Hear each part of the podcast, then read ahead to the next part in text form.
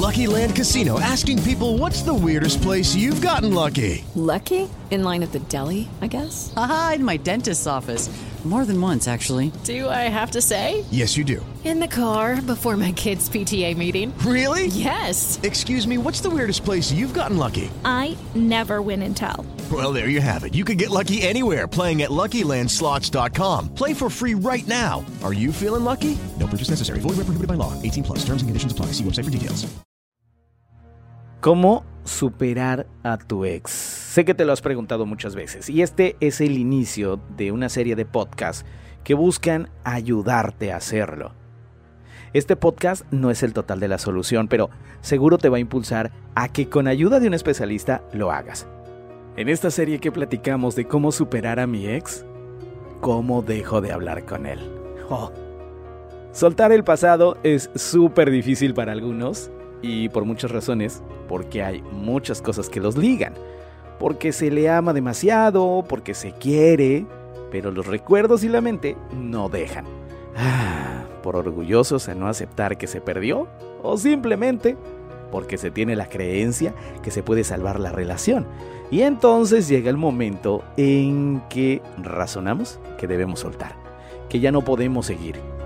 Sobre todo, seguir jugando o dejando que los recuerdos y sus palabras nos dañen más.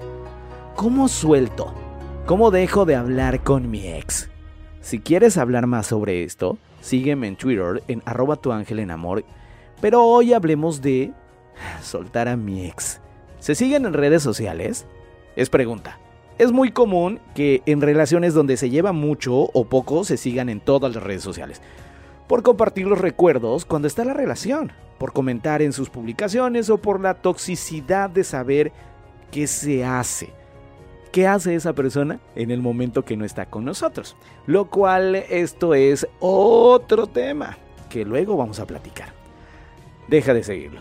Sí, deja de seguirlo. Si crees prudente para que deje de saber de ti y molestarte, posiblemente lo hace. Bloquealo. Por mucho tiempo se dijo que bloquear a tu ex es inmadurez, que dejes ahí para que sufra y sepa que se perdió. Se requiere mucha madurez mental, déjame decirte, mucha fuerza para poder tomar esta decisión y aislarte de su presencia. Necesitas empezar a ya no depender de su presencia, a no saber nada de esa persona para poder seguir tú y tu mundo. Ahora eres tú. Crea tu propia vida ya sin esa persona. Es momento de que dejes de actuar para él o de hacer cosas para que vea.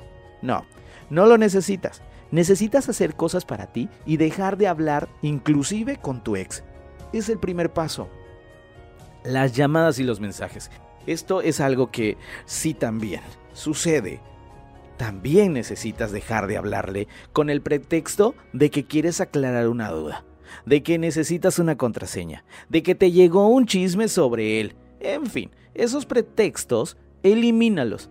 Es en serio, quítalos. Yo sé, cuesta trabajo, la ansiedad nos gana. Si estás haciendo eso, justo, solo, o estás alimentando la idea de que te sigue importando y estás postergando la realidad que es que ya terminaron. Sabemos que a veces nos van a dar ganas de llamarle. No lo hagas. Si tienes un amigo o amiga de total confianza, pídele ayuda. Mira, esto es real. Pídele ayuda. Llámale a tu amigo o amiga y exprésale a ese amigo o amiga lo que quieres decirle a tu ex. Esto va a ayudar que con el tiempo dejes de hacerlo. Te vas a aburrir y te vas a fastidiar.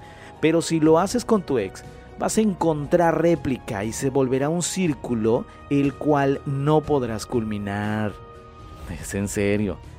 Nos pasa que muchas veces queremos encontrar respuestas sobre algo que ya no tiene, que ya no necesitamos. Y con ese pretexto nos pasamos horas o días hablando y lo único que logramos es que sigamos postergando lo inevitable que ya no es bueno, ¿eh?